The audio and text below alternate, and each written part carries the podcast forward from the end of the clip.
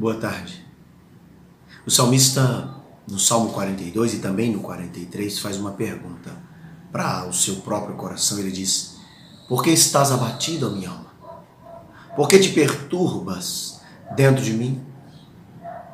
Longe da cidade santa e sentindo-se privado de uma comunhão mais intensa com Deus, o salmista se vê falando consigo mesmo, avaliando a própria vida, ansiando pela proximidade com o Senhor, mas olhando para os inimigos e para os desafios, está angustiado, anelando ver aquela situação mudar.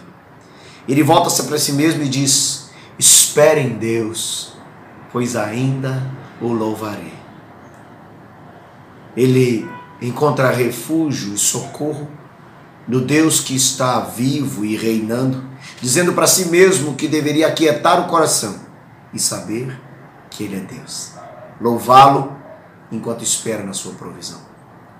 Eu convido você, nesses tempos difíceis, a em vez de entregar ao abatimento, entregar o abatimento nas mãos do Senhor, louvá-lo e confiar na sua ação na história, porque Ele é o mesmo Deus que age de forma graciosa e poderosa. Descansemos no Senhor. Louvemos ao Senhor.